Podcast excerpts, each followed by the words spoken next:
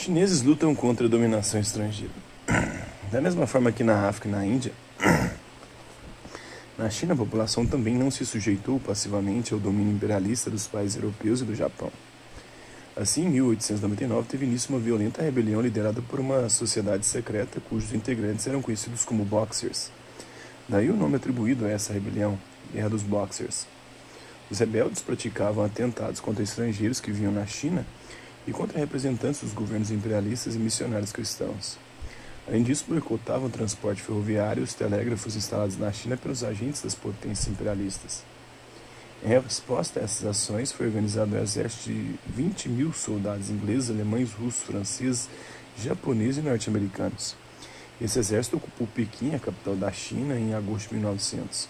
Mas a rebelião prosseguiu em outras regiões até a derrota total dos rebeldes em 1901.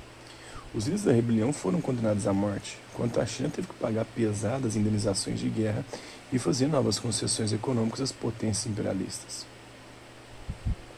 Sobrevenia o direito exclusivo das autoridades constituídas de um país sobre seu povo e território. Nesse caso, quando as nações estrangeiras passam a sobrepor seu poder sobre um determinado país, dizemos que ele perdeu sua soberania, e era isso que queriam fazer com a China, né? o capitalismo bonzinho, né? Tem um cartaz de propaganda chinesa publicado em 1890 com a, com a frase Morte aos estrangeiros, queimem seus livros. A imagem representa um ataque dos membros da sociedade secreta dos Boxers contra os estrangeiros. Enquanto isso, acontecia a união, a unificação da Itália da Alemanha. Enquanto na segunda metade do século XIX alguns países europeus viviam a segunda revolução industrial, os territórios hoje conhecidos como Alemanha e Itália ainda estavam divididos em diversos pequenos estados independentes. A unificação da Alemanha seria liderada por Otto von Bismarck, primeiro-ministro da Prússia, desde 1862. A Prússia era nessa época o que seria mais tarde a Alemanha. É, estado mais industrializado entre todos os estados germânicos, seu principal adversário era a Áustria. Em 1866, a Prússia venceu a Áustria em uma guerra e estabeleceu sua supremacia entre os estados germânicos.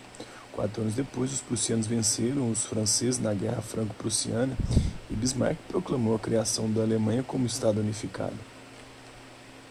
A Áustria não foi incluída nele, permanecendo como país independente, o Império Austro-Húngaro. Né? Na Península Itálica, as lutas pela unificação tiveram início em 1848. Nessa época, a península encontrava-se dividida em vários estados. Havia ali duas tendências políticas, a republicana e a monarquista formada por aqueles que desejavam o governo sob a liderança do rei do Piemonte e da Sardenha. Quatro dos pequenos estados da Península Itálica eram dominados pela Áustria. Foi sob a forma de república ou de monarquia. Uh, fosse sob a forma de república ou de monarquia, a unificação só poderia ser obtida por meio de uma guerra contra os austríacos. Em 1859, o reino do Piemonte da Sardenha venceu a guerra contra a Áustria e alguns estados submetidos a essa potência aderiram ao Piemonte.